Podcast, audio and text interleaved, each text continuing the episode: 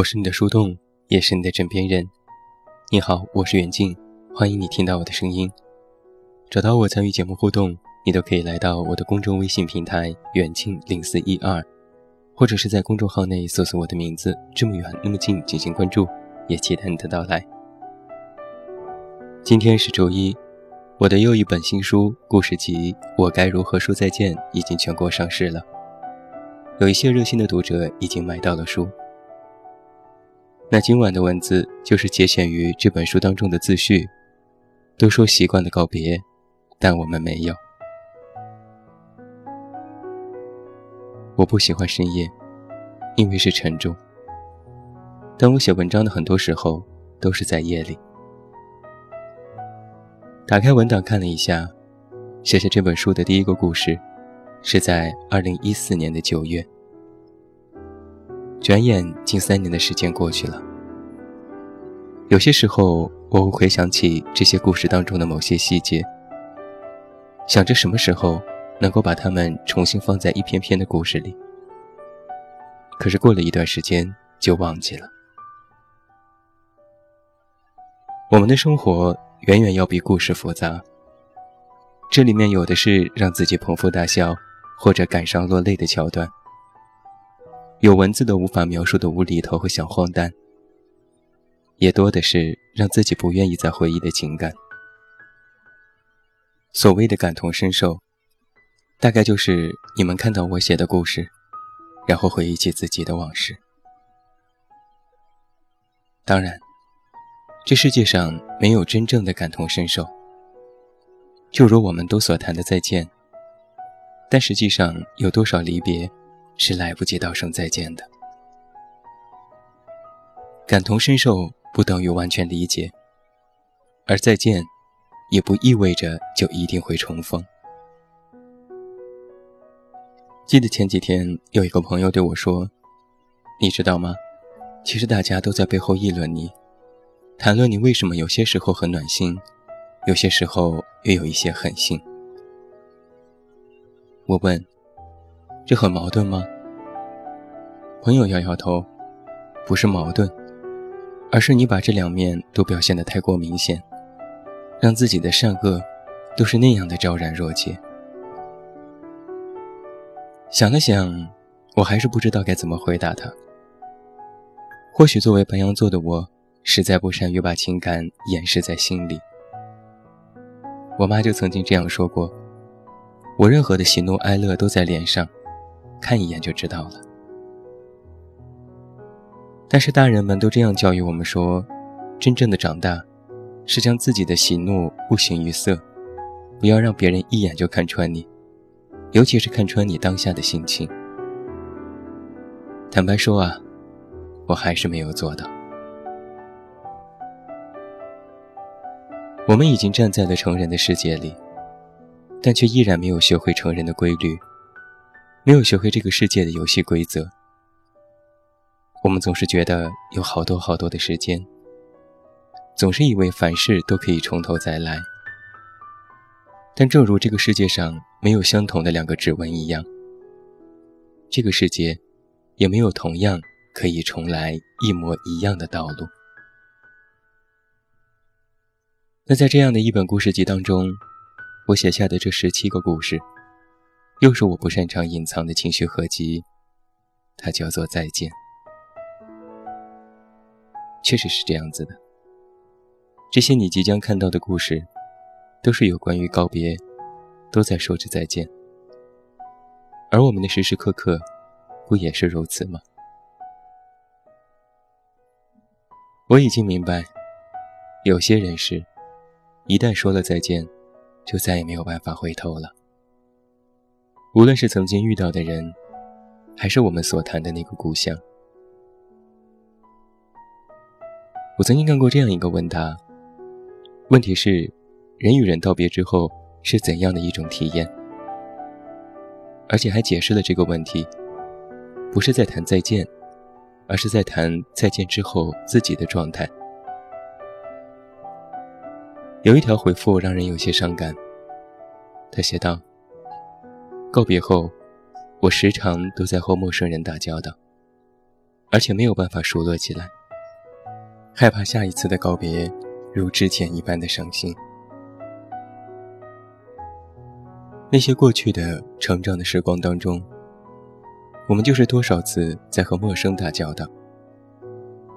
我不止一次用冷漠的表象来拒绝旁人的微笑和善意，也在很长的一段时间内养成了表面嬉戏但却不走心的坏习惯。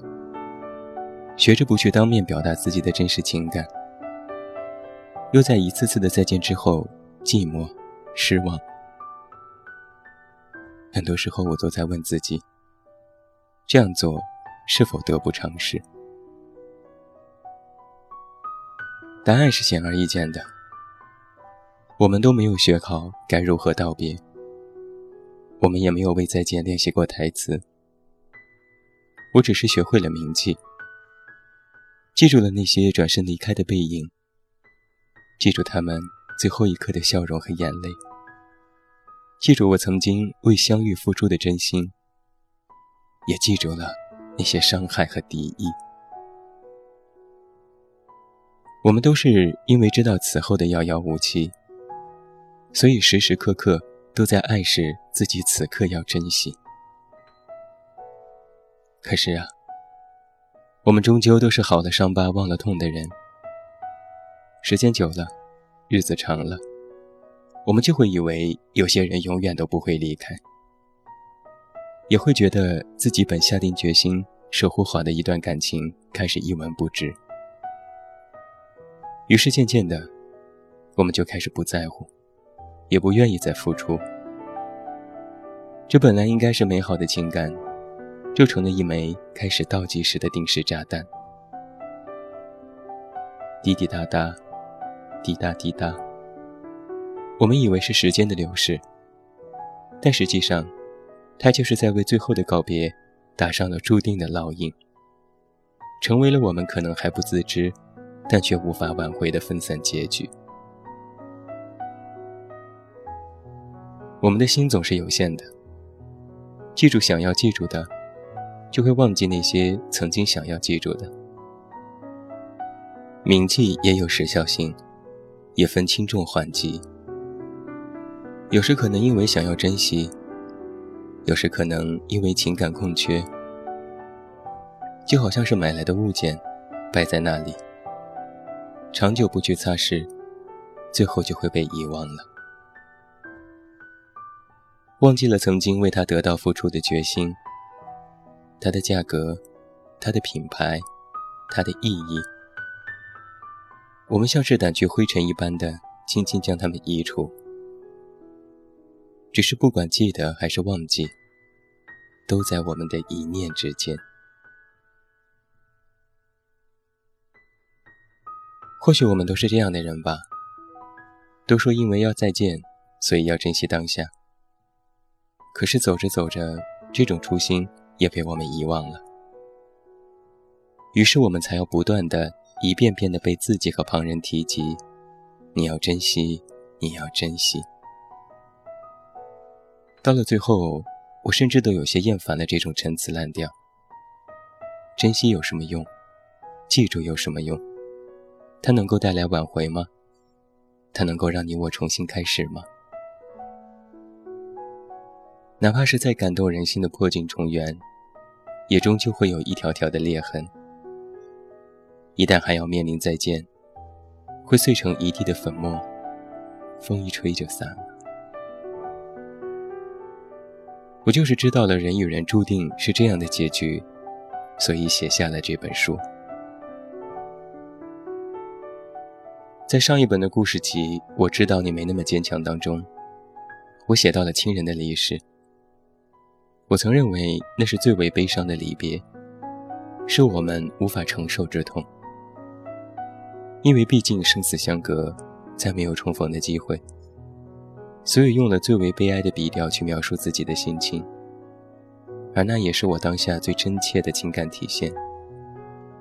生死，就是我们最无法接受的永别。但是冥冥之中被我忽略的是。生死是永别，不是告别和再见。因为知道再也无法相见，所以心里不再抱有期望，不再存有幻想。我们只能放手，没有其他的选择。悲伤的是情感的失去和人的离开，但是最终会接受这个现实，因为那已经是永远无法挽回的终点。我必须要承认的是，对于这种生死离别，慢慢的就习惯了。不是说习惯了生死，而是习惯了这种永别的情感。它会渐渐的被时间稀释，变成回忆的奇迹。但是我在这本书当中所谈的再见，是以为还会有相遇的机会。比如我重新写下的那些人，那个学生时代我一直仰视的玩伴，那个总是欺负我的同桌，那个爱人眼中完美的伴侣，那个重新回到家的父亲。我写下的那些人，我以为他们都会回来。但实际上，曾经说了再见，多年之后再相逢，不是重逢曾经的你我。时间飞逝而过，很多事情都改变了。你不是曾经的你，我也不是曾经的我。就算多年之后我们再次相逢，又怎么会和往昔一样呢？你知道再见真正可怕的地方是什么吗？其实可怕的不是我们再也不见，而是再见之后才真正明白，人生无常，物是人非。物是人非这个词啊，才是最残酷的，我们不得不接受的事实。现在与你见面的这本故事集。不是为了告诉你告别的残忍，也不是想让你明白珍惜的拥有，而是让你知道，哪怕你们再重逢，也不再是往事的模样。你们早已经站在了不同的地点，前往了不同的世界。你们的隔阂，就在曾经说再见的那一刻，就已经注定了。这种距离，不是对错那么简单。而是时间平白无故的在中间画下了无法逾越的鸿沟，没人能够跨过，因为时间无法重来。挥手之间，总是有很多想留下的被我们遗忘，也有很多不想铭记的被带走。人人都是如此，我们的生活就是充满着各种阴差阳错和不可预料。那唯一可控的，就是让这告别来临的日子慢一点，再慢一点。面对生命，面对人世，甚至面对我们自己的日子，已经有一种深深的无力感，开始日复一日的萦绕在心头，成为我越来越焦虑的原因。年岁渐长。我们已经学会面对，但是面对还远远不够，争取也远远不够。因为我知道，无论自己如何努力，很多事情都无法改变，这就是无能为力。我没有办法做到洒脱的放手，我只能选择写下他们，记住他们，最后告诉你们。讲一个故事，不是在说故事当中有多少曲折的情节，而是让你通过这个故事，了解人的无奈，明白我的放弃。同时，也请观望你自己的人生。那些悠然成梦的岁月啊，那些肆意放纵的曾经呢，都可以在挥手之间说声再见了。说再见是一件需要勇气的事儿，我们都应该好好的练习。但这并非是一件熟能生巧的事情，这其实是一件需要下狠心的事情。不回头，不回忆，不期待，不奢望，多需要勇气和决绝呀！但你知道吗？我们没有办法，我们没有理由去固执的挽留一个人停留在身边。我们也不能自私的让那个人因为情感就不去别处。所谓的好聚好散，只是对挽留的一种遮掩。我们没有办法去让相遇早早到来，也没有办法让告别来的理所应当。所以说，如果非要再见，那么就让他来的晚一些，哪怕只是多一秒。多一秒又有什么用呢？其实没用。当我们自欺欺人的以为多一秒就多一种可能性，但实际上，我们只是多一秒钟徒增伤心。到了下一秒，我们又要面对离别。只要你敢说再见。那么在一起的情感，还是会从生命当中淡去。我们认为一辈子都要刻骨铭心的痕迹，还是会被岁月抹去。所以，我对说再见这回事儿，一点都不含糊。我也对重逢依然怀有希望。我期待可以有朝一日，我们真的可以习惯告别。我也期待有人站出来大声反驳我，说都是我的错，我在胡说八道。明明有些事情可以重新再来，明明有些人再回来一如往昔。如果别人所说的这种情况存在，如果这种再见和相逢不是一种特例，我不会气急败坏，反而会感动落泪。我一定会郑重向你道歉。因为在这个世界上，终于不再有物是人非，而我，也可以终于心安理得的期待，属于自己的从头再来。